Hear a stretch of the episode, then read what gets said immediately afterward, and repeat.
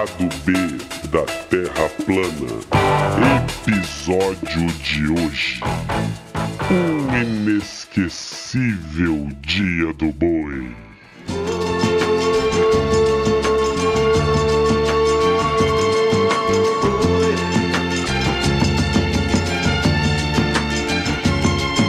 Vocês que fazem parte dessa massa que passa nos projetos do futuro. É duro tanto ter que caminhar e dar muito mais do que receber. Alô, galera do lado B da Terra Plana! Vamos aí mais um episódio ao som de Zé Ramalho, em homenagem ao Dia do Boi. Não sei se a galera tá ligada, mas dia 24 de abril é o Dia do Boi. Isso mesmo, Dia do Boi. E o gado bolsonarista teve um Dia do Boi inesquecível, né não? Solta o som aí!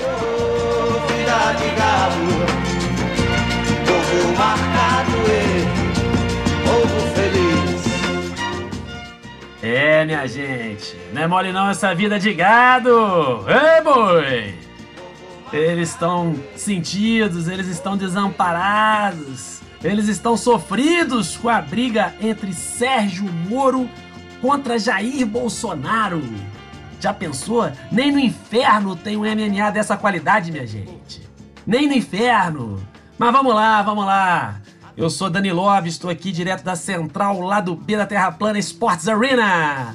E vamos começar mais um episódio. Temos aqui nosso convidado, ele que é professor do IFMT, Tiago Ribeiro. Dá seu alô aí, Tiago. Alô, alô, galera. Estamos aí novamente. Muito obrigado, Danilo, por mais esse convite aí. Tá no nesse podcast muito agradável de se participar, muito agradável de ouvir e para debater essa, esse embrólio todo que é essa situação política brasileira, né? De tédio a gente não morre, né? É, mano, tá complicado, tá complicado. Estão dizendo aí que a graduação em História vai ter que subir de 4 para 16 anos, né? Que é para dar conta de explicar essa confusão aí acontecendo no Brasil. Mas vamos que vamos, né? Nosso outro convidado é procurador da República no Ministério Público Federal da Baixada Fluminense, coordenador do GT de Reforma Agrária do Ministério Público e também do GT de Povos Indígenas e Ditadura. E também autor do livro Direitos Territoriais Indígenas, uma interpretação intercultural, que concorreu ano passado ao Prêmio Jabuti.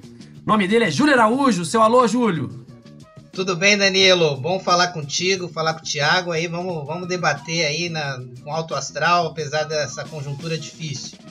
É, a gente, a gente tenta manter o otimismo. Vamos que vamos. Bom, olha só, pessoal. Eu queria começar é, com a seguinte provocação para vocês.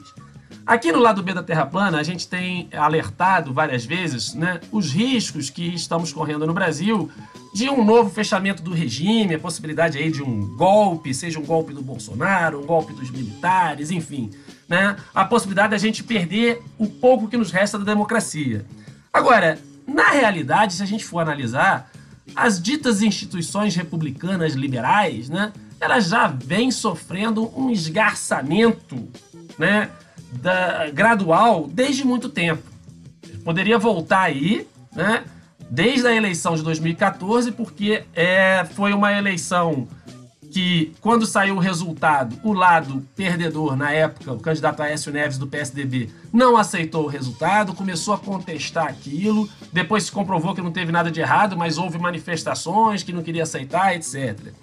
Vai avançando 2015, 2016, nós temos aí um processo de impeachment todo truncado, onde não estava claro que, por que ia se fazer o impeachment, parece que tinha que arrumar uma desculpa qualquer, né? Se inventaram lá que agora as tais pedaladas fiscais era crime de responsabilidade, mesmo havendo sido cometida a mesma coisa por vários governadores que não aconteceu nada, por outros presidentes também do passado e também não aconteceu nada, e aí se derruba a presidenta Dilma, né? Aí vem a prisão do Lula, que hoje está mais do que claro que também foi um processo completamente problemático, onde o juiz, que no caso era o Sérgio Moro, né, estava acusação, né? Finalmente vem as eleições de 2018 e aí de novo uma série de problemas, desde violência né, explícita de grupos bolsonaristas né, nas ruas e tal, passando por problemas de fake news, financiamento ilegal do disparo de fake news. Começa e continuam os problemas, né? Inclusive agora mais recente, com a participação do Bolsonaro em atos que abertamente pregam o, o fechamento do regime, inclusive com a instituição de um novo AI-5. Quer dizer, a minha pergunta para começar o papo é o seguinte: Ô Júlio, é, nós vamos voltar a, a, algum, em algum momento a uma normalidade, uma normalidade constitucional, né?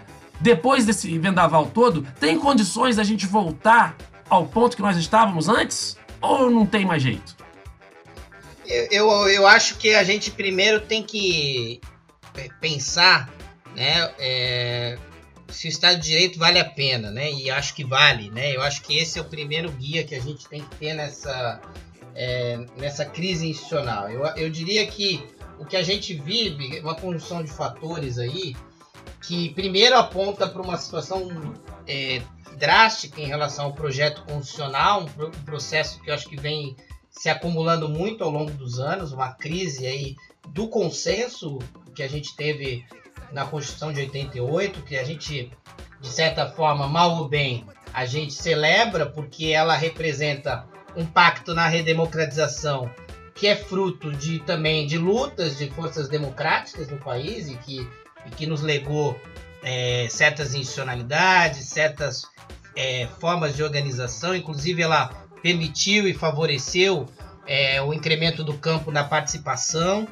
embora a gente saiba que ela tenha várias limitações, ela não, te, não enfrentou as heranças autoritárias, inclusive dentro de certas instituições, mas o fato é que se você fizer uma análise histórica, uma perspectiva mais ampla, em 30 anos, mal ou bem, nós avançamos em vários, várias pautas, inclusive numa delas que tem sido essencial nessa crise, que é o SUS. Né? Talvez o SUS nos salve nessa história, né? Nessa a univers, um sistema universal e gratuito como o SUS é fruto também dessas conquistas, né? Então eu acho que a gente tem primeiro esse aspecto, né? E, e, e esse pacto ele, ele, ele se quebra, ele, ele, essa perda de consenso se perde, se perde por alguns motivos que vão desde o do, do avanço do aprofundamento da lógica neoliberal que faz você é, quebrar e desregulamentar é, todo esse aparato de direitos sociais que havia na, é, na Constituição. Então aí você tem um processo que não começa com Bolsonaro, que começa antes. Lógico que a gente vai poder falar que governos anteriores tinham uma é, dialogavam e flertavam com esse campo, mas que isso se aprofunda muito nos últimos anos, principalmente depois de, da saída da Dilma no impeachment, porque você tem é, emenda, teto de gastos, você tem toda uma desregulamentação sem reação né? Então, e, e, que isso favorece muito esse cenário de, de fritura e desfacelamento da Constituição. Associado a isso, a gente tem um problema grave que vai além da discussão de judicialização da política, né? Não é, não é só a questão que a, que a, que a Constituição impõe é, a participação do sistema de justiça em todas as questões que interessam e que a, acabam, de alguma forma, estando presentes nos textos normativos. O que existe é um avanço é, de, um, de uma percepção e de um modo de atuar da realidade como braço auxiliar de grupos políticos que não tinham voto. Eu acho que a gente pode resumir dessa maneira. Né? Eu acho que a, o sistema de justiça ele contribuiu é, justamente para a erosão da institucionalidade. Acho que isso vai, vai pela questão de, desses, desses processos penais que levaram à queda de, de presidentes e que agora também de alguma forma continuam presente, presentes. Mas eu acho que é, o que está em jogo aí né, né, né, nessa questão é não só a questão do que, que é fronteira entre política e direito, né? Mas é em que ponto, em que medida, né, a, a fundamentação baseada em razões de Estado de Direito né, ela serve de anteparo né, para essa lógica pessoal. Né? O, o, Bolsonaro, no discurso presidencial de ontem, falava eu, é meu, eu contra ele, né, que, o que significa um retrocesso em, termos de institucionalidade muito grande. Então, quando a gente pensa, para concluir nessa primeira parte, assim, Estado de Direito, eu acho que a gente precisa recuperar certos parâmetros mínimos aí de institucionalidade. Né? E acho que isso tem que ser, isso tem que ser reconstruído. Né? Eu acho que isso tem que, tem que ser retomado, porque eu acho que é, não existe convivência possível nessa lógica. E essa lógica provou né, favorecer um certo, um certo projeto de poder, um projeto de poder autoritário, que justamente desconsidera as instituições. A partir do momento que as instituições não têm parâmetros mínimos de atuação, por mais que a gente seja crítico a, seja crítico a elas, isso vai por, cai por terra. Então o que a gente vive hoje é uma crise muito grande que precisa ser repactuada. Ô, ô Tiago, mas deixa eu te perguntar uma coisa para você. É, a, a, no meio intelectual brasileiro, nós temos aí já um acúmulo né, de estudos que mostram que, na realidade, em países como o Brasil, países de capitalismo dependente, países periféricos né, no sistema capitalista, apesar do tamanho da economia do Brasil, um, um, um capitalismo dependente. Né? É, parece que, na verdade, eu não sei se a gente está partindo de uma situação anômala ou se nós estamos voltando ao normal. Porque as instituições republicanas liberais é, em países como o Brasil, elas sempre foram meio que uma, uma ficção, não é isso? Bom, a gente. Se a gente for pegar assim numa longa duração histórica, a gente vai ver que essas instituições, elas, assim, é, é, elas eram um tanto como você usou a palavra ficcionais, mas para um grupo restrito, ela até que funcionava. Pode, podemos resgatar aqui, por exemplo, o pensamento do Florestan Fernandes, que ele fala de uma democracia restrita, de uma de um tipo de espaço de fazer vocalizar seus interesses é, que poderiam até ter similitudes com outras instituições do mundo, mas sempre funcionando apenas para uma, uma, uma, parcela restrita da sociedade. Por exemplo, autores, por exemplo, na República Velha chamavam isso de, de uma espécie de liberalismo oligárquico, enfim. Tem uma série de discussões sobre isso que não cabe a gente discorrer agora. Agora, o que me parece que é uma peculiaridade brasileira desse período agora, que a gente está passando, digo período não, digo da, da nova república para cá, é que algumas das conquistas que a gente pode que, que a gente pode elencar aqui próprias do Estado de Direito e tudo mais, o, o, o seja através de serviços importantes para a sociedade como um todo, é, o, o, SUS, por exemplo, como o Júlio lembrou, realmente é um dos grandes patrimônios que nós temos, mas ele, se a gente for colocar numa conjuntura internacional, tem uma, uma peculiaridade aí que é o seguinte: porque no momento que o Brasil estava saindo de uma ditadura, no momento que o Brasil estava passando pelo processo de redemocratização, era exatamente um momento em que você tem um refluxo em nível internacional de é, de, de, de, sociedades em que você tinha um estado de bem-estar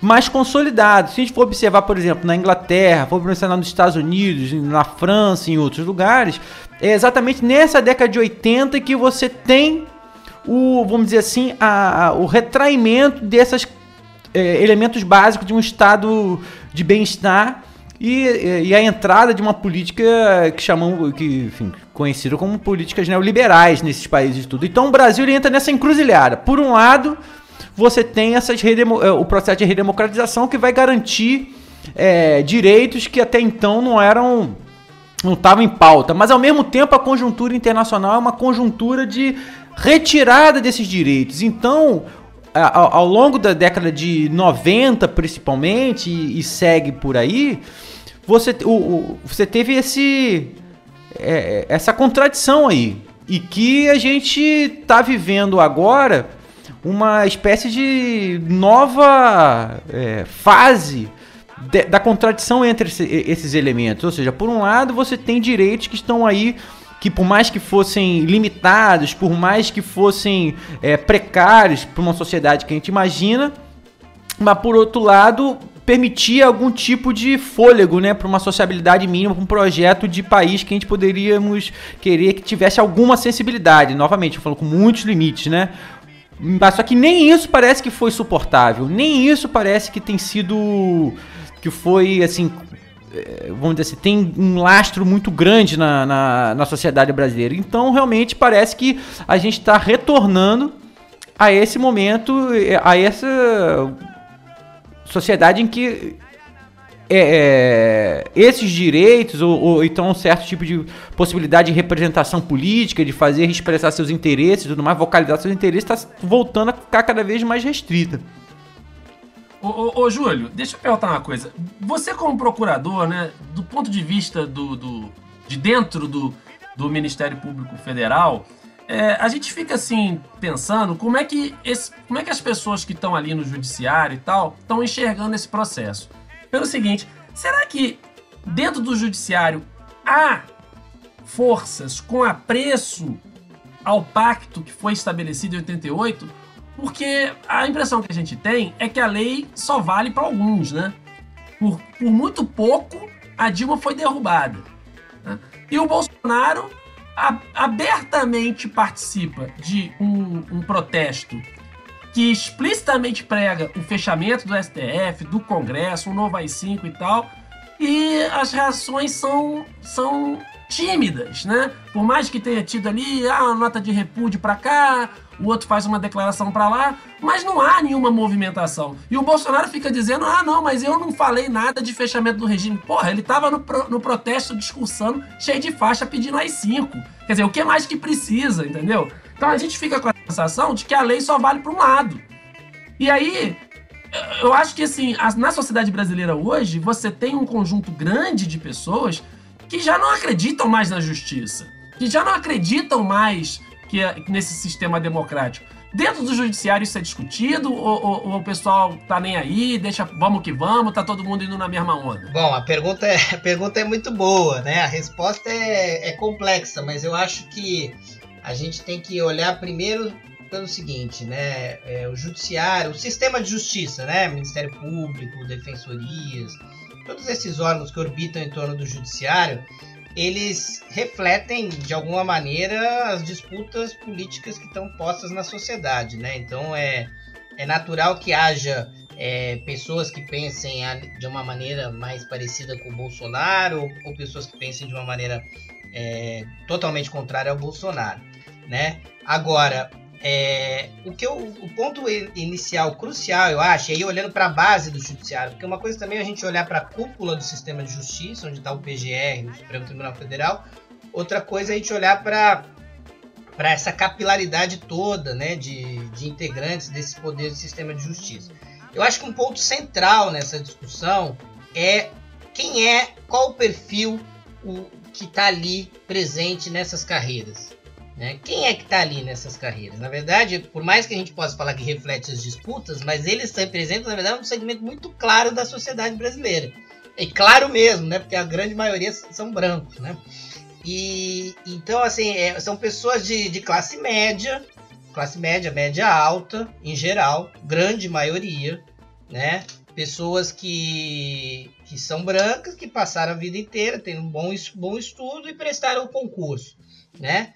Óbvio que dentro, né, nesses grupos sempre vai ter pessoas que têm uma, uma, uma formação política mais apurada, ou que tem que, que, que, abriram a cabeça, mas muitos deles muitas vezes não fizeram trajeto escola, cinema, clube e televisão, né, para usar a música, né? Eu acho que é, falta muita vivência, né, no sistema de justiça. Então, é, é triste dizer isso, mas é, essas, esses juízes, essas autoridades que a gente vê nas notícias, muitas vezes eles têm uma formação típica de classe média. Vão assistir ao filme no shopping, vão ali, tem, tem uma, transitam por espaços próprios de uma classe. O que leva eles, por exemplo, muitas vezes a é, numa reintegração de posse coletiva, eu sempre costumo citar esse exemplo, sem dó canetar e dar uma liminar para deixar 300 pessoas na rua, ainda que seja no meio de uma pandemia. Agora, se vier uma discussão de extravio de bagagem, né, de uma viagem para a Europa, né, ele dá indenização de dano moral de 5 mil reais sem pestanejar. É lógico que eu estou trabalhando com um certo perfil para desenhar, então a gente tem que ter muita clareza de quem é que está lá. Então eu acho que o grande problema no sistema de justiça, primeiro, hoje é, é a sua composição.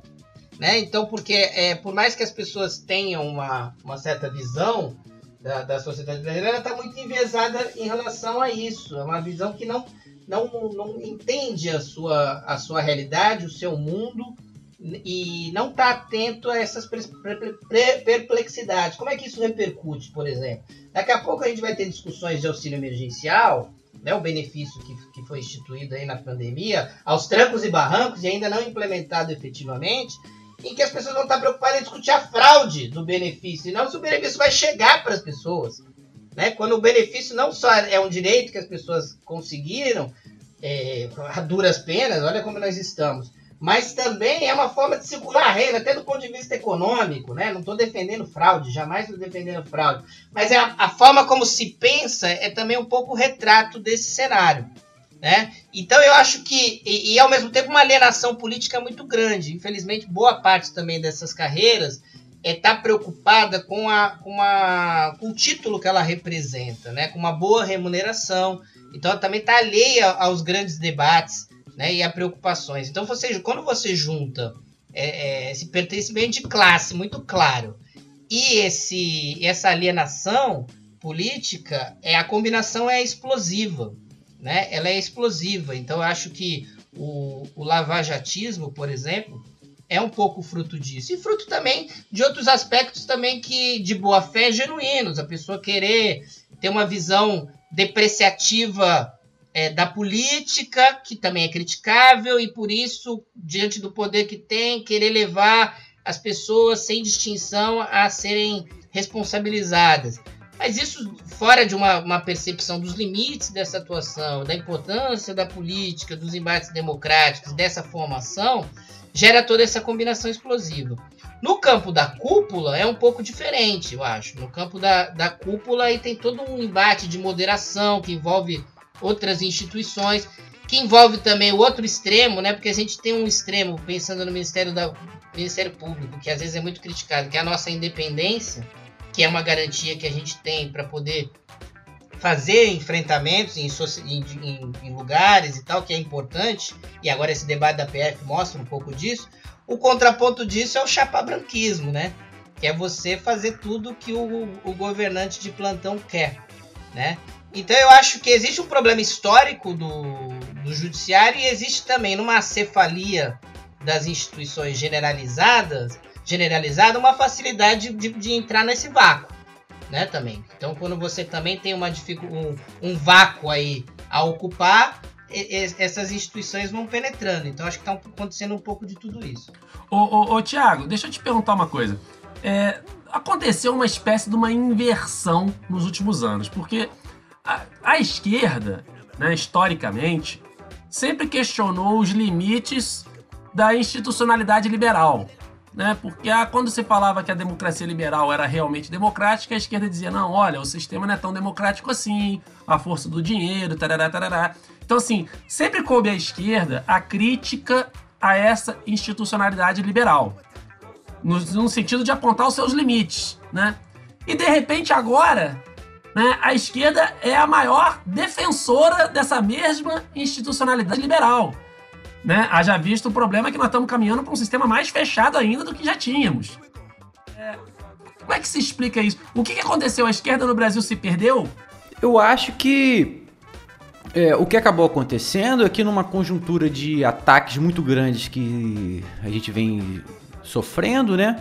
É, esse pouco de institucionalidade, exatamente por ser pouco, era criticado com os limites dessas, dessas instituições, tá, tá sendo uma espécie de, de, de, de algo que a esquerda está tentando se segurar para poder frear um pouco esse tipo de ataque dessas instituições, de, de, enfim, de, daquilo pouco de, garantia que nós tínhamos, é, tá mesmo assim sendo perdido. Porque tenho uma coisa que eu acho interessante, que me fez muito pensar a partir da, da do que o Júlio estava falando agora, é que, enfim, uma falta de sensibilidade por parte de alguns setores que compõem o judiciário para algumas demandas da população como um todo. Certo, ele deu o exemplo, por exemplo, de, de que é, da, do, de hipotéticas ações que poderiam acontecer por causa, por exemplo, da, dessa, de, dessa é, auxílio emergencial. Mas é interessante que esse ativismo que alguns têm colocado, que tem acontecido de parte do judiciário de tempos para cá, muitas vezes é feito a partir de um argumento de que uh, é, o, dire... Uh, o sistema de justiça tem que ser sensível às demandas populares, certo? Por exemplo, a gente, a gente vê isso em, em, na cúpula do judiciário que muitas vezes isso é colocado. Fala, não, a gente tem que ouvir, a gente tem que estar. Tá é, é, é, sensível que o, o, o, que o povo quer, sacou? O que a população quer. Mas é, aí entra novamente naquilo que eu falei anteriormente. É seletivo esse povo, que entende como povo, que, que entende um, um, um, o que seria esses interesses, essas demandas que seriam é, passíveis de serem escutadas. Então eu acho que a, a, essa volta da esquerda parte da esquerda, melhor dizendo, a uma defesa da institucionalidade é porque sob um argumento de que estaria se ouvindo demandas da sociedade e tudo mais, na verdade está ouvindo-se demandas de muito restritas da sociedade e passando com trator sobre interesses, sobre demandas de, da outra parte, que é a maioria, né? Então eu acho que é, eu acho que a gente tem que achar uma fórmula aí de maneira que a gente possa garantir não voltar para trás, não perder mais do que a gente já vem perdendo, mas também manter a crítica a essa institucionalidade. Na verdade, entender por que, que esses ataques atualmente são possíveis, se não por, é, se, é, se tem alguma uma coisa a ver com uma maneira que foi formatada essa institucionalidade de forma geral. É uma coisa bem, enfim, é um debate complexo, porém urgente, né? Ô, ô Júlio, é, dentro dessa linha aí, é, tem uma questão seguinte: o povo brasileiro, em geral, né, a população em geral, né, ela é a primeira a tacar ovo no Congresso, né, a reclamar dos governos e tal. E de repente fica parecendo que o judiciário não faz parte dessa coisa toda, como que, ah não, nós vamos detonar o Congresso, porque o Congresso é um monte de ladrão e tarará, tarará. Tem aquela frase famosa do Lula, né? Que são os 300 picaretas com anel de doutor, né? E, e, e de repente se tira o judiciário muito disso. Só que, na verdade, o executivo e o legislativo, eles, você te, a população tem alguma capacidade, mesmo que mínima, de intervir, que é através do voto. E o judiciário não. É, a gente não teria que estar tá debatendo formas de democratizar o judiciário essa questão entre a independência do judiciário, a coisa do cara ter feito um concurso e agora ele não precisa, uma vez que ele, que ele é, é concursado, ele não precisa baixar a cabeça para nenhum governo né, de ocasião. Porém, ao mesmo tempo, ele fez concurso, quer dizer, ele não, não foi eleito, o judiciário não foi eleito por ninguém. Né? Como é que é possível a gente pensar uma, uma possível democratização desse judiciário? É, eu acho que esse é um tema é, fundamental, né? Eu, eu, só queria retomar uma questão que o Thiago colocou muito bem, que essa questão da institucionalização, eu não sei se ela é algo que nunca esteve na agenda. Eu acho que ela esteve sempre na agenda da esquerda e dos movimentos sociais, se pegar nos últimos 30 anos. Ela, lógico que com variações, e ela paga seu preço também, não é? Não é algo que surge só de um, de um, de um lado ou de outro. Eu acho que esse, esse trajeto da, da institucionalidade é um problema que até mais amplo, né? E a maneira como lidar. Eu acho que o problema hoje, atual, é que eh, isso se aprofunda com riscos concretos de não só de, de, de, conquistas ou de estabilidade, mas com riscos às vezes pessoais, em termos de, de violência, de conflito que, que, que, todos vêm passando. Então é, a coisa ganhou um contorno muito grave. Em relação à democratização do sistema de justiça, do judiciário, eu acho que ela é, é um tema fundamental e é um tema que, se, que, se a gente for olhar, foi, foi conduzido de uma maneira muito superficial, né? né? O, o, o, Lula, quando foi eleito, falava de abrir a caixa preta do judiciário. Não sei se vocês se lembram, né? Isso culminou com a criação do CNJ. O CNJ e o CNMP são conselhos que têm alguma participação externa, mas não tem não tem sociedade ali, não tem, não tem grupos sociais levantando questões, né? Recentemente eu estudei sobre isso e você não tem. E a lógica da, da participação nesses espaços, quem convive minimamente sabe que é a lógica da, do impenetrável, né? A lógica do impenetrável, salvo ser você tiver a concessão de alguém abrir aquela porta para você. Né? Isso vale para o Ministério Público também. Então essas burocracias com grande independência, com grande leque de atribuições, mas sem accountability, sem possibilidade de controle pela sociedade, de interferência nos seus rumos e discussões, geram problemas, porque geram problemas em termos de discricionariedade, uma discricionariedade muito grande na, na atuação, o que pode é, redundar num arbítrio, né, e numa, numa construção de uma agenda própria, né, de certa forma, é isso que a gente que a gente viu. Eu acho que e ao mesmo tempo, por exemplo, pensando na minha instituição, Ministério Público, Ministério Público, olha, olha como é que as coisas são, né? É, quando eu falo da, da, da demanda, porque olha só, na Constituição esse papel relevante do sistema de justiça é fruto de demandas é, das forças progressistas da Constituição, que, que levaram a Constituição. Né?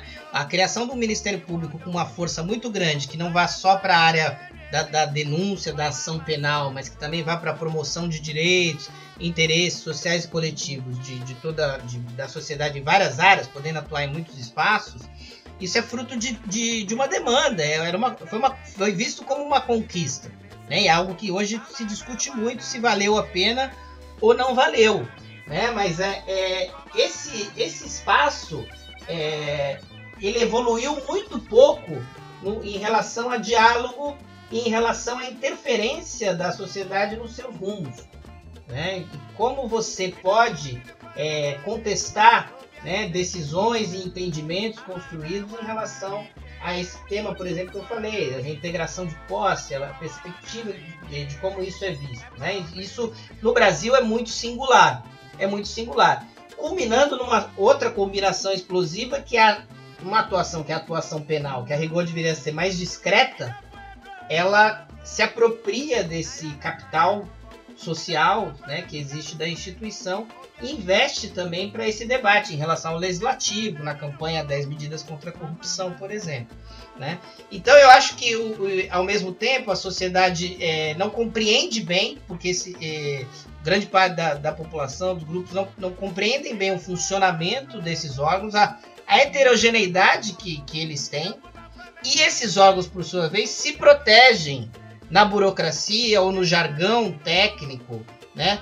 para também não sofrer essa influência. Sem falar no corporativismo, espírito de corpo e na, e na capacidade de, de pressão desses grupos. Então, o que está em jogo, eu acho que é, que é fundamental, é a gente repensar talvez esse desenho, né? Talvez numa conjuntura mais adequada, repensar esse desenho para garantir que se houver instituições é, que têm algum papel nesse tipo de efetivação, diálogo, construção por direitos, que elas sejam efetivamente construídas com, com, com, desenhos democráticos, né? Porque você vê a própria Defensoria Pública, que é outra instituição importante desse sistema de justiça, ela mimetiza o Ministério Público, né? Embora tenha algumas atuações interessantes, uma ideia de ouvidoria externa, por exemplo, que você capta e discute criticamente as demandas e as pautas da instituição, ela, ela ainda tá, é, tem a blindagem como regra, né?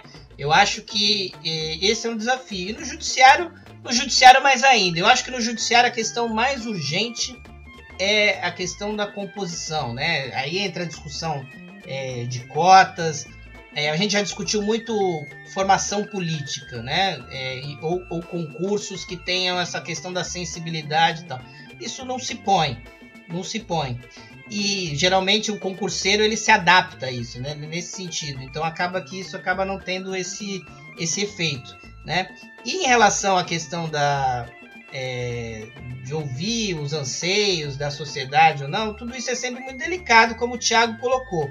O que eu acho que tem que ter é, é, um, é um perfil alinhado né, a, a esse projeto constitucional. E eu acho que quando você tem uma ruína do projeto constitucional, isso facilita essa confusão que a gente está vivendo.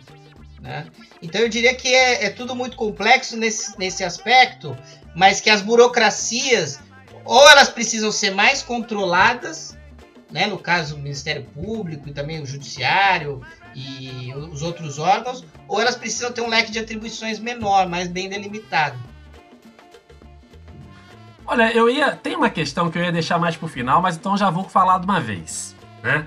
Porque aproveitar o gancho do Júlio aí sobre a questão da gente. Então, bom, passado esse furacão, vamos ter que rediscutir algumas coisas, porque é, aquela institucionalidade que tinha, por exemplo, na passagem do governo do Fernando Henrique para o Lula, o Lula era oposição ao Fernando Henrique, e houve uma passagem, o Fernando Henrique foi lá, passou a faixa pro Lula e tal, parecia que a coisa estava começando a funcionar. Muita gente na época dizia: olha, finalmente consolidamos a democracia no Brasil e tal. E de repente, é, alguns anos depois, veio essa. Voltamos à mesma situação de instabilidade política crônica. E eu me lembro, agora eu queria colocar essa questão, que é uma questão polêmica. Eu me lembro que em um determinado momento é, começou uma, uma, uma discussão sobre a necessidade de nós convocarmos uma nova Assembleia Constituinte. Alguns falavam de constituinte exclusiva para o sistema político, outros falavam, não, temos que ter uma nova constituinte e tal. É, e aí é o seguinte: será que a única forma da gente superar esse problema depois que passar esse furacão do coronavírus e essa situação do Bolsonaro, que eu queria depois que vocês fizessem uma avaliação também, o que, que vai acontecer, que, que vocês, quais as perspectivas que vocês têm. Mas assim, será que é o caso, no momento atual, da gente recuperar essa bandeira? Olha, nós vamos precisar repactuar tudo. E a forma de fazer isso é chamando uma nova Assembleia Constituinte. O que, que você, ô Thiago, você acha que para a esquerda, por exemplo, no Brasil, vale a pena puxar essa discussão? Ou é perigoso? Tem muito uma coisa, não, é capaz da gente perder mais do que ganhar. Então, eu acho que a gente tem que pensar no seguinte, né? Quando a gente coloca, é, institucionaliza, por princípio, né? A palavra institucionalizar remete a isso, a gente vai dar uma espécie de longevidade no tempo de certos tipos de, enfim, de entendimentos que a sociedade, e eu, eu é, de forma intencional aqui falo sociedade nessa maneira abstrata, né? Obviamente nós sabe, sabemos que a sociedade é dividida em grupos de interesse, classes sociais e tudo mais. Mas enfim, mas a Constituição e as instituições, de forma geral, ela tende a amplificar no tempo, ecoar no tempo certos tipos de entendimentos que essa sociedade, com muitas aspas que eu estou colocando aqui, chega. Então, a questão de uma constituinte ela, eu acho que tem algo que precede, sabe? Eu acho que tem alguma, alguma coisa que a gente tem que é, amadurecer, discutir, porque se a gente coloca isso em uma letra constitucional, se a gente coloca isso em uma, em uma mudança tão é, profunda assim na, no que seria a formação da, é, da, do funcionamento das instituições brasileiras, tem o risco de a gente pegar, por exemplo, maiorias circunstanciais certo? Que vai, vão responder a um determinado tipo de é, maioria que se conseguiu num determinado momento da história e amplificá-la ela por muitos anos aí, certo? Então, tipo, é, é, é, isso não significa. É óbvio que a gente sabe que tem problemas é, na maneira que é, algumas dessas instituições existem. É, é, essas, algumas dessas instituições funcionam. Mas eu acho que para poder mexer nisso daí, a gente tem que na verdade, fazer a formação política, fazer uma, forma, uma discussão muito grande para que esses tipos de, de coisas não possam ser, ou seja, uma correlação de forças é, desfavorável, então, sei lá, uma falta de clareza circunstancial, momentânea, possa ser estabelecida, assim, numa, por exemplo, numa Constituição, como você falou, né, por muito tempo. Porque é claro que tem coisas que a gente teria que mexer muito profundamente, óbvio, mas, mas exatamente por mexer muito profundamente, a gente teria que fazer um amplo debate sobre quais seriam esses pontos. Porque senão a gente acaba, corre o risco aí de dar um, um tiro no pé. O próprio sistema eleitoral, tendo em vista as, vamos dizer assim, é, a forma que, a, a, a, vamos dizer assim, é, a fraqueza de participação contínua da sociedade, a, é, é a, a, é, da maneira que ela coloca, que, que está estabelecida agora, faz com que, por exemplo, uma maioria que você consiga no momento da eleição, ela vai configurar uma forma que um governo vai funcionar para os próximos quatro anos. A gente pode imaginar, por exemplo, porque como é, se intensifica certo tipo de campanha, como se intensifica certo tipo de coisas é, é, de debate no momento circunstancial ali daquele momento da eleição.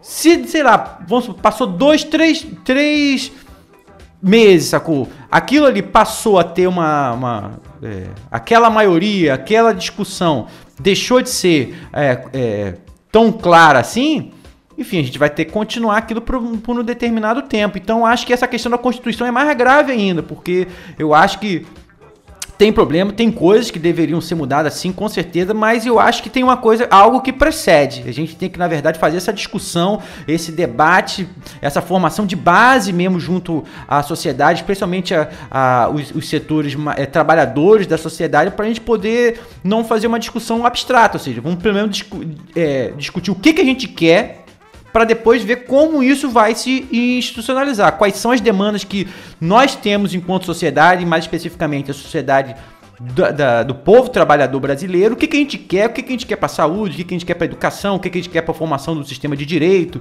enfim, as diversas áreas da, da, da, economia e tudo mais, enfim, as diversas áreas da sociedade, e aí sim a gente vê como isso, qual é a melhor forma disso se é, expressar institucionalmente, no caso do exemplo que você trouxe, Danilo, é, do ponto de vista constitucional. Então, realmente, se por um lado é importante a gente discutir o que, é, é o que, que tem que ser mudado na Constituição, mas aí, primeiro a gente tem que esclarecer bem o que, que nós queremos para aí sim entrar num processo de alteração, né? Eu concordo contigo, Thiago. Eu acho que é, o, a, a, Constituição, né, o poder constituinte originário, né, que a gente costuma chamar, ele, ele é fruto de, de embates e participações ilimitadas que possam gerar algum tipo de, de, de, construção desse documento que muitas vezes é fruto de, de consensos. Né? Eu acho que a gente vive hoje no Brasil é, uma resistência à, à, própria democracia liberal. Isso também talvez explique muita coisa em relação a essa resistência é, ou esse apego à institucionalidade, né? E, e isso, esse processo difícil que a gente que a gente está passando, eu acho que ele não nos autoriza, ele não nos leva a boas soluções, porque quando a gente faz a crítica das instituições, por exemplo, olhando para esse campo aqui do sistema de justiça, o que a gente quer é aprofundar a democratização do controle, do controle, não encastelar essas instituições ainda mais. A gente quer eventualmente que essas que a independência dessas instituições ocorra mas que ela seja atrelada a formas de controle da, do, dos abusos, formas de controle da, da não observância da, das demandas do, do, do, cidadão, digamos assim, do, de, dessa figura do cidadão. Então eu acho que tem uma, a crítica, ela, ela muitas vezes coincide, inclusive coincide em vários campos, né? Eu acho que a, a crítica ao sistema de justiça ela pode ser feita por vários ângulos mas o que um determinado campo quer não é o mesmo que outro campo quer. E acho que isso esbarra é, muitas vezes numa tentação autoritária. Né? Uma tentação autoritária que pode levar a, a, a, modelos muito piores que a Constituição de 88. E daí eu falo muito também que, nesse contexto, a Constituição de 88 é algo a ser defendido e não a ser rechaçado. Né? E pode levar é, também a uma, é, a uma certa forma de, de enfraquecer né, toda, todo, todos esses debates, todos, tudo que aquilo que a gente tem no texto e aprofundar é, certas pautas. Né, e, e, acho que isso não é bem, não, é, não funciona bem num contexto de crise, funciona bem num contexto de superação dessa, dessa crise. Acho que nós vamos é, invariavelmente acabar discutindo tudo isso, né? Mas eu acho que, por exemplo, a gente pega nos sistemas eleitorais, é, se a gente fizer mal esse modelo, aí é o risco de perpetuar modelos ainda mais excludentes é muito grande, com voto, com um determinado tipo de voto distrital, ou com uma configuração que vira e mexe aparece para tentar mudar só pelo Supremo, sem mudar a Constituição, que é a lógica, de, a lógica parlamentarista né? Porque apesar das dificuldades e, e que impõe, né, o, o, nosso presidencialismo, um desenho próximo do parlamentarismo favoreceria uma lógica desigual nos estados e, e oligárquica que geralmente é muito criticado. Então tem, tem que encarar esse tema com muito cuidado. E eu acho que a melhor resposta é essa que você coloca. Eu acho que a crítica da institucionalidade ela tem que estar presente. Eu acho que isso é, é fundamental. Eu acho que isso, esse processo eu diria que está em curso. Eu diria que o velho e o novo convivem aí num campo progressista em relação a essa crítica e até com choque geracional em, em relação a formas de, de ver, de encarar e de discutir essas questões. Eu vejo iniciativas muito bacanas, como movimento de favelas, movimento indígena mesmo, com, com, com outras compreensões e quebras de uma lógica às vezes muito institucionalizada mesmo, de movimentos, de partido, que não significa que isso tem que ser abolido. Mas eu acho que o desafio é construir outros modelos justamente para disputar é, a construção da Constituição, a interpretação da Constituição. Não, o objetivo acho que não tem que ser esse, mas culminando nesse tipo de, de debate, eu acho que em algum momento isso vai, vai ser colocado.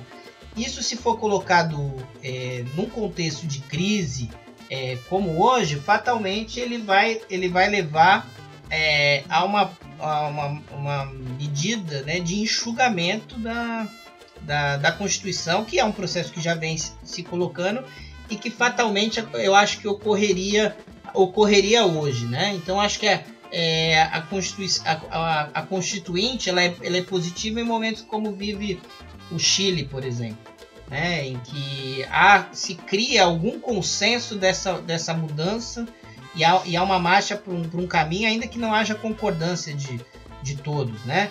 E, e, acho que é fundamental fazer a crítica da instituição dentro das instituições é, sem ter medo de, de respeito à institucionalidade. Eu acho que eu acho que tem que democratizar, eu acho que tem que buscar outros espaços, os movimentos, as, atuações, as, as articulações tem, não podem é, é, depender dessa, dessa institucionalidade, mas eu acho que isso é, é, um, é um aspecto fundamental que está presente ali.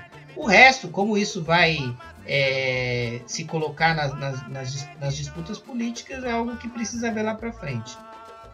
Pois é, gente, é, eu, eu, coloquei essa questão aí da Constituinte porque, apesar de todos esses avanços, eu acho que as ponderações de vocês são muito pertinentes, que a gente arrisca perder o que tem, né?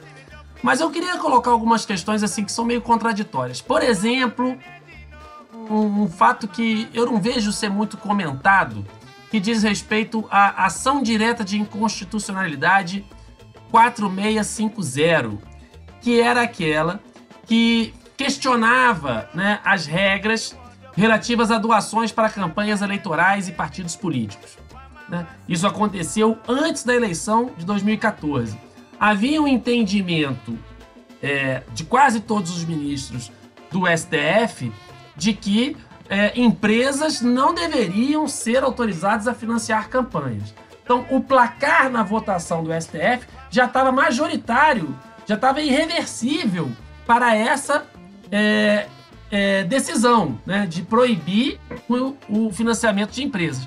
No entanto, o, o ministro Gilmar Mendes na hora de dar o seu voto, ele pediu vistas.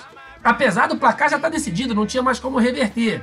Ele pediu vistas e não deu retorno algum. Vieram as eleições de 2014 com financiamento empresarial e elegeu-se um Congresso que mais tarde vai dar no impeachment da Dilma. Quer dizer, tem certas questões que estão aí na institucionalidade vigente que já são muito problemáticas, né? E a gente chega a essa situação de hoje né, na qual, desde então, será que dá para a gente questionar tudo o que aconteceu desde então? Porque, afinal de contas, se já tinha um entendimento majoritário irreversível de que não devia autorizar, autorizar o financiamento empresarial de campanhas, e vieram campanhas com esse financiamento ainda em 2014, e dali veio o impeachment e tudo que aconteceu depois, quer dizer, será que a gente já não está numa situação ilegal desde então, né? Mas tudo bem, eu entendo que realmente as colocações que vocês fizeram são muito pertinentes. Tem discussões que precedem, tem riscos, tem uma, uma, uma série. Mas, ô Danilo. Diga. É, eu acho que esse aspecto é um aspecto interessante que você coloca, que é a disfuncionalidade de algumas instituições, no caso do Supremo, o Tribunal Federal, né? Porque não bastasse o Supremo ele ser um, um colegiado é, do Judiciário, obviamente não eleito, e formado por apenas 11 ministros, né, é, de nomeação do, do, do, presidente da República e sabatinados pelo Senado, existe um poder muito grande de cada ministro. Né? Esse é um debate que, que é muito feito, né? É, porque para além da, do problema próprio da natureza do judiciário, existe esse problema da, dos 11 ministros como 11 ilhas. Né? E esse caso que você coloca do Gilmar Mendes, ele é bem emblemático sobre esse poder, né, da agenda, né, de que cada ministro tenta fazer. É algo que vem sendo um pouco minimizado nos últimos tempos, mas continua presente. Tanto é que hoje é aquela história, né, o Supremo hoje sendo notícia, a gente acabando, a gente que mesmo não sendo do, do, meio jurídico acaba acompanhando o debate, quer saber com quem que caiu o processo tal, porque isso é relevante para o rumo do processo. Isso eu acho que é uma disfuncionalidade muito grave, né? Eu acho que é, tem a ver também com esse cenário é, em, que, em que os consensos ruindo e essas dificuldades, esses vácuos, né, esse enfraquecimento muito grande dessas forças políticas, e podia chegar até o, até o ponto de dizer que a falta até de lideranças interfere nesse processo. É, eu acho que isso é muito grave porque é, nos coloca bem a mercê e escancara é, essa problemática institucional que a gente tem. Por outro lado, isso a gente nunca pode esquecer nesse debate sobre o judiciário, é, temas como esse, da, das doações empresariais, são temas que deveriam ser mais típicos do parlamento. Nem acho que o judiciário não poderia intervir ou discutir. Mas você vê como é que essa situação chegou, né? Tentar fazer uma interpretação da legislação à luz da Constituição que desautorizasse o financiamento empresarial. Né? E isso acabou sendo resolvido é, por, lei, por lei posteriormente. E mesmo tendo sido resolvido por lei, não afastou a questão do impulsionamento do WhatsApp, né? que aí é outro debate. Né? E então eu acho que isso é um pouco também sinal do, e reflexo também da, das dificuldades do nosso debate político. Porque, ironicamente, algumas pautas né, nessa trajetória constitucional recente avançaram pelo judiciário. Né? Tá certo são pautas muitas vezes ligadas às liberdades, mas assim, por exemplo, união afetiva não, não avançaria pelo parlamento. Né? É, a questão da, das cotas, por exemplo, também é, avançou por decisão do Supremo. Então eu acho que tem uma certa, por um lado, eu acho que tem o vácuo, tem essa capacidade que o judiciário de, de interferir, que num contexto de desinstitucionalização ou de enfraquecimento das instituições favorece, né? Que aí a, cada ministro se sente ainda mais poderoso para estabelecer, fazer avançar ou retroceder determinada agenda, né? E, e, nem sempre é como aconteceu na data de 24 de abril, em que o Supremo, pelo colegiado, por 11 a 0, estabeleceu que essa lógica de lei, falando em ideologia de gênero, é tudo inconstitucional, e aí foi o colegiado. Então, nem sempre a gente tem situações desse tipo. E, ao mesmo tempo, certas pautas que o parlamento empurra. O parlamento joga para o judiciário. E isso também dificulta e empodera, na verdade, esse tipo de, de disfuncionalidade.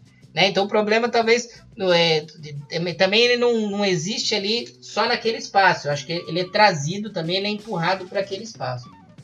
Bom, pessoal, então, é, o papo está muito bom, mas infelizmente o nosso tempo é, já está se esgotando. E eu não posso encerrar o papo sem pedir para vocês aquele exercício de futurologia, né?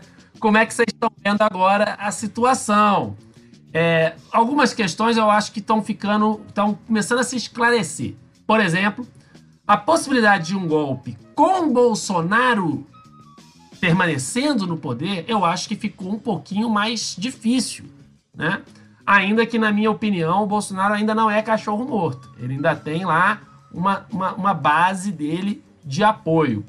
Porém, no momento em que ele rompe com o Moro, ele rompe com todo o setor da sociedade que, digamos assim, que é o, o la, lavajatismo, né? Esse pessoal do lavajatismo se afasta do Bolsonaro e ele mantém só aquele núcleo duro, que são os bolsonaristas convictos, o pessoal que pede as 5 e tal. Então eu queria, para encerrar, que vocês fizessem aí as perspectivas de vocês. Vocês acham que a gente está caminhando para quê? Né? Lembrando alguns fatos importantes. Primeiro que claramente o Moro se apresenta como candidato da Globo. Né? A Globo tem o seu candidato para a próxima eleição presidencial, se houver, né? que é o Moro. A Globo, que agora para os bolsonaristas virou comunista. Né? É uma maluquice, mas é uma maluquice que as pessoas acreditam. Então, de repente, você tem um núcleo duro do bolsonarismo que pode rejeitar o Moro, porém, setor lavajatista da sociedade que vai romper com o bolsonarismo.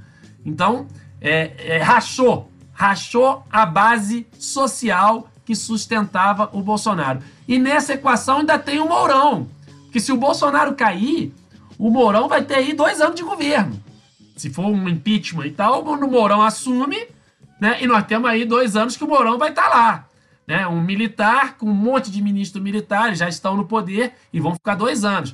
E eu queria, então, para encerrar, que vocês colocassem as perspectivas de vocês. Como que vocês estão vendo aí, o que, que vocês acham que pode acontecer e qual deve ser a atitude daqueles que prezam né, pela democracia, e aí democracia como valor universal, né, não é democracia liberal especificamente, mas pela, pelo um sistema mais democrático, de respeito aos direitos humanos, enfim, de participação popular. Como que vocês veem essa perspectiva do Brasil aí? Então, eu acho que uma, uma, uma chave para a gente tentar entender, né? E todo exercício de futurologia é uma aposta arriscada, né? Mas enfim, né? A gente tem que pelo menos tentar desenhar cenários possíveis, né? Do que vai acontecer. Eu acho que é o seguinte, uma, uma, uma chave que eu acho que a gente tem que entender como é que vai se comportar nesse cenário é como vai se comportar essa base que foi mobilizada no momento da, da, da por exemplo, da última eleição para cá. Tá muito claro, o Júlio lembrou muito bem, né, que todas as, é, é, as medidas, por exemplo, que foram criadas para evitar o financiamento empresarial de campanha não foi suficiente para frear, por exemplo, esse impulsionamento via redes sociais e tudo mais. De, de, de enfim, de, de, seja fake news ou seja informações de, de em, disparadas em massa, sacou? Então, como é que vai se comportar essa galera? Porque a questão é o seguinte: eu, eu não sei se a força, por exemplo, de, dos setores militarizados vão ser suficientes para ditar, por exemplo, um golpe, como você colocou, por si só, se não contar com esse tipo de, vamos dizer assim, construção de uma espécie de, de apoio para isso.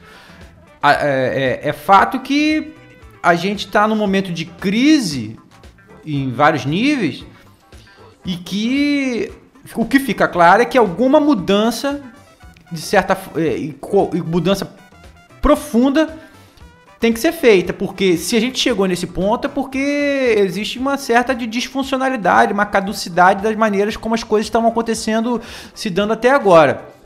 Então, eu acho que tipo, entender a movimentação de militares, entender a movimentação desses setores das Forças Armadas que estão entrando cada vez mais dentro do governo, obviamente é fundamental, mas eu não sei se eles operam sozinhos. Eu não sei se eles operam sem pelo menos criar uma espécie de. É, como é que eu vou dizer? É, simulação que seja, né? De uma base social que se mantenha fiel a, a, a uma. Ou seja, mesmo que um, golpe expressa uma. Vamos dizer assim, um movimento autoritário, né? Mas sendo autoritário não significa que ele não precise de alguma base dando apoio para isso, dando consenso para isso. Então, eu não sei realmente o que está acontecendo, ainda mais que tá, é, o que vai, o que pode acontecer, certo? Eu acho que vai depender é o seguinte, quem, é, os setores que querem fazer alguma quebra é, é, institucional, do ponto de vista de um golpe, vai também precisar é, construir esse, entre aspas, consenso, nem que seja um consenso dentro de uma base restrita, mas porém ativa dentro da sociedade. Agora, é fato que, como tá, eu acho que difícil continuar, sacou? Alguma coisa vai ter que mudar, nem que seja uma. uma uma um golpe que infelizmente que tomara que não venha a acontecer e tomara na verdade não no sentido de jogar uma para sorte mas tomara que nós tenhamos força para evitar que um golpe aconteça e que essa mudança que parece que tem que acontecer porque a sociedade brasileira não pode ficar é, tá sujeita a esse tipo de trauma tão forte, essa piração que a gente tem entrado nesses últimos anos todos, mas que seja algo que venha fortalecer. Se isso está no horizonte ou não, enfim, vai depender de como nós, setores é, progressistas, setores é, é, ligados a demandas da, da, populares, demandas da população trabalhadora, vai se comportar e como a gente vai construir essa força nesse momento. Desculpe aí se fui evasivo na minha resposta, porque realmente é muito difícil fazer uma, uma projeção tá desse tipo. Tá complicado. Complicado demais. Ô, ô Júlio, antes de passar a bola para você, eu queria colocar mais um elemento. Vale lembrar que nós vamos caminhar aí, independentemente do que acontecer em relação à pandemia, nós vamos caminhar com uma crise econômica profunda, né? Uma crise econômica que pode acarretar, inclusive, de reações populares massivas, quem sabe aí levantes, saques, ninguém sabe o que vai acontecer nos próximos anos, né? E então esse é um elemento também importante. Se o Bolsonaro cair o Mourão tiver no poder e começar a ter um monte de levante popular, começar a ter uma reação em relação à crise econômica, quer dizer, a gente entra num cenário aí realmente explosivo, né? Aí eu queria, inclusive, além desse elemento, colocar uma outra questão. Ô, ô, ô Júlio, vocês no Ministério Público Federal também ficam assim, é, igual a gente fica do lado de fora, fazendo piada com o pessoal que é muito olavista, porque tem um monte de olavista no judiciário. Os caras são alucinados. Os caras acreditam em terra plana, vocês também ficam falando isso? Fala, porra, cara, esse maluco é terraplanista, puta que pariu. Eu tenho uma curiosidade de saber como é que rola esse papo aí entre vocês. Eu não sei se tem como falar, mas enfim, deve ser esquisito você ter que lidar com um cara que é juiz e o cara acredita que a terra é plana. Como é, é que é mas, isso? Mas tem, mas tem sim. Tem sim. Daqui a tem, pouco. Né? Olha só. Daqui a pouco eu faço a fofoca. Mas vamos lá. Eu acho o seguinte. E o pior é que eles são do lado A da terra plana. Lado eles A. São do lado A. Eles não são do lado B, esse é o problema. Ah, e, não, e às vezes ocupam espaços importantes de poder, aí é pior ainda. Mas olha só, eu acho que tem um aspecto, assim, vamos tentar responder essa sua pergunta aí.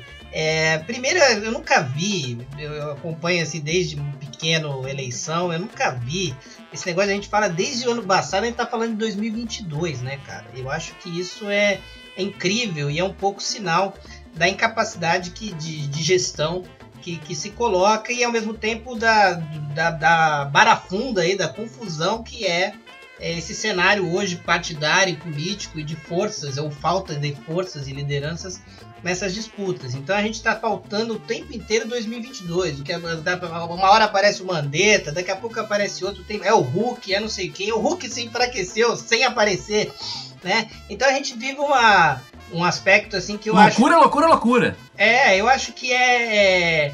eu acho que é, é sinal, é, é, sinal dessa nossa degradação, inclusive, né? A gente está pensando em eleição, até porque noticiário de eleição é sempre mais legal do que falar da pandemia, né? E a outro aspecto é o indecifrável da base do Bolsonaro, né? Porque as pesquisas, pelo menos até agora, tudo bem que agora essas últimas pesquisas são por telefone, não dá para ter muita clareza, elas apontam é, essa mais ou menos ele continua forte, né? Com uma, uma base uma base social estável, assim, que, que adere a ele por motivos variados. Né? Por motivos variados, ele continua com alguma força, com alguma capacidade de diálogo aí com esses setores da população, mesmo apanhando diariamente por veículos, inclusive pela Globo, né? O Jornal Nacional bate diariamente no, no, no Bolsonaro então é, é, é uma base que a gente tem que ter a humildade também de, de entender eh, ou de procurar entender como funciona, até porque ela não é homogênea, a gente sabe que tem algum tem um perfil aí, tem uma presença eh, de grupos ligados a igrejas evangélicas, você tem eh, uma, uma, uns setores com poder aquisitivo alto que parece que estão debandando, e tem o lavajatismo, que aí é a novidade, de fato, concordo que ela dá uma implodida na, na, é, nessa base, a gente não sabe a repercussão que vai ter, mas eu acho que é, o primeiro efeito imediato que ela vai ter, isso eu acho que é muito importante, independentemente das outras crises, né? E, e aí, por exemplo, abrindo, abrindo parênteses, o que a gente percebe isso se confirma mesmo, há uma intervenção no governo. De fato, o, a Casa Civil ela tá, ganhou status né, de, de, de primeiro-ministro e que aparentemente há esse flerte com com o fisiologismo que está presente no Congresso para tentar construir alguma maioria para dar alguma estabilidade para o Bolsonaro, correndo o risco de enfurecer a base mais radicalizada. Então ele vai ter que viver isso, esse dilema. Né? Tirar o Moro não necessariamente enfurece o Centrão, ao contrário, o Moro não era querido pelo Centrão. Né? Mas ao mesmo tempo implode ou de certa forma gera crise nesse lavajatismo, principalmente no lavajatismo dos setores médios. A gente que é de classe média muitas vezes percebe pessoas próximas aí pulando do barco, né? Até meu sogro já pulou. E aí eu acho a classe que média a classe média tá em polvorosa. Exatamente. É, agora, e aí eu acho que tem um efeito fundamental. Ainda que a base social dele não diminua tanto, eu acho que tem uma coisa que é incrível que, que esse governo até agora tinha construído, que era o verniz de ser um governo honesto. Então eu acho que é, a pauta corrupção, e isso vai impor até um desafio para o campo mais progressista, de como discutir e dialogar sobre isso, eu acho que a pauta corrupção, por mais que a gente já tenha visto vários episódios, Secretaria de Comunicação, todos esses episódios aí relacionados à família e tal, a pauta da corrupção vem com muita força e vai acabar, acabar é, retirando no imaginário ou na, na percepção é, essa questão do governo honesto.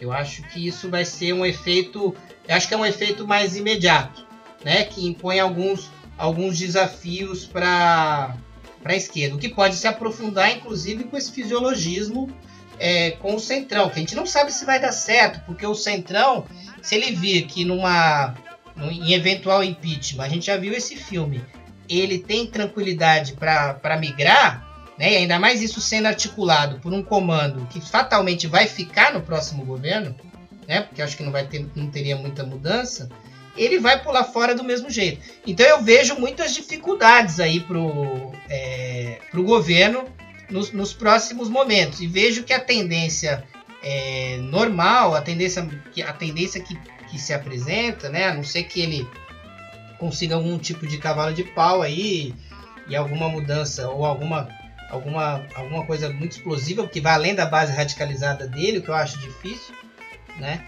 Eu acho que a tendência é a acomodação de todos esses setores numa promessa de um novo governo. Mas aí precisa, de, precisa ver como vai evoluir o, o noticiário. E acho que aí a pauta corrupção, né? E, e a, não só a corrupção, como as outras discussões, os crimes que são apurados em relação à família, mas corrupções, as pequenas corrupções, do aquecedor do Alvorada, da piscina do Alvorada ao Imetro, eu acho que tudo isso vai ganhar outro viés e, curiosamente, em relação às instituições, vai gerar mais atuação, porque essa questão da Polícia Federal também a gente precisa ver como isso repercute né, na, na, atuação da Polícia Federal. E, ironicamente, mais uma vez, essa pauta que a gente sempre coloca, que é uma pauta que sempre foi uma pauta importante, mas que ela acabou sendo é, manobrada né, para atacar um partido para atacar um governo. Até recentemente nós tivemos esse pedido de cancelamento de registro do PT, inclusive. Essa pauta vai voltar com tudo. Né? Então a gente é, vai ser meio Al Capone aí, né? Tem é, discurso de ódio, genocídio contra indígenas, racismo, é, negacionismo contra a pandemia e pode acabar caindo por conta da piscina do aquecedor do Alvorada. Entendeu? Então eu acho que gente, isso que está que tá colocado e, e acho que a esquerda, o campo mais progressista, infelizmente tem dificuldade aí de vai assistir bestializado a essa disputa. O que não acho que é ruim, não, não é ruim em determinado ponto, mas acho que tem que entender esse momento, porque não tem rua. Né? Se você for para rua, você é negacionista. E se tivesse rua, ia ter que ir junto com outros setores. Eu não sei se ia ser legal também, né? Então, assim, tem, tem vários dilemas. Também não, não, precisa passar por esse momento. Eu, mas eu acho que esse comando que está hoje no governo, ele, ele, ele pode se estabilizar com ou sem Bolsonaro. Né? Não que isso se, se caracteriza pela, por uma intervenção, não no sentido mais concreto, mas algo dentro da sucessão e, e algo levando a um consenso para a queda. E acho que. Aí é futurologia, né? Mas e acho que ele não toparia um impeachment. Eu acho que ele, ele preferiria sair, a não ser que ele queira proteger muito a família. Porque ele não vai sair igual o Collor, né? Se ele sair. Ele vai sair é, tentando hegemonizar, e aí chega no olavismo, né? bebendo do olavismo, ele vai continuar fazendo as disputas aí. O olavismo mesmo achou que chegou cedo demais ao poder, né? E, e, no Ministério Público a gente tem representantes do olavismo muito fortes. Existe até uma associação se chama MP Pro Sociedade, né, que, que defende, é, defende essas visões. E aí eles tweetam falando em vírus chinês. É, a gente tem isso no MP muito claramente e também muitas vezes no Judiciário. O problema é o seguinte: é, por mais que esses espaços sejam majoritariamente conservadores, esses caras não são maiorias. E aí eles acabam recebendo uma, uma, um destaque que eles não têm. Né? E você tem muita gente boa, muita gente trabalhadora, com maior ou menor intensidade ou compromisso com, com certos aspectos da construção da democracia, mas acaba chamando muita atenção essa galera. Lógico, pela aberração que é, mas é, essa defesa de certos aspectos. Mas assim, tá muito presente sim, não tem jeito. Eles estão é, presentes e, e eu diria hoje que estão ator, atordoados aí com essa crise entre o lavajatismo e o bolsonarismo. Beleza, valeu Júlio, valeu Thiago. Minha gente, o papo tá ótimo, mas o nosso episódio chegou ao fim, né?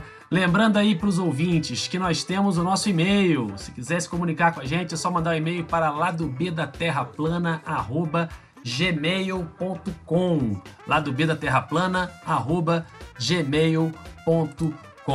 E no episódio de hoje vocês viram aí músicas de Vis a Vis, The Soul Jazz Orchestra e o clássico de Gil Scott Aaron, The Revolution Will Not Be Televised.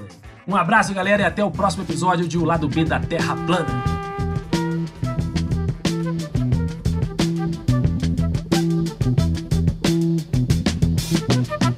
not be able to stay home, brother. Will not be able to plug in, turn on, and cop out. You will not be able to lose yourself on Skag and skip out for beer during commercials because the revolution will not be televised. The revolution will not be televised. The revolution will not be brought to you by Xerox in four parts without commercial interruptions. The revolution will not show you pictures of Nixon blowing a bugle and leading a charge by John Mitchell, General Abrams.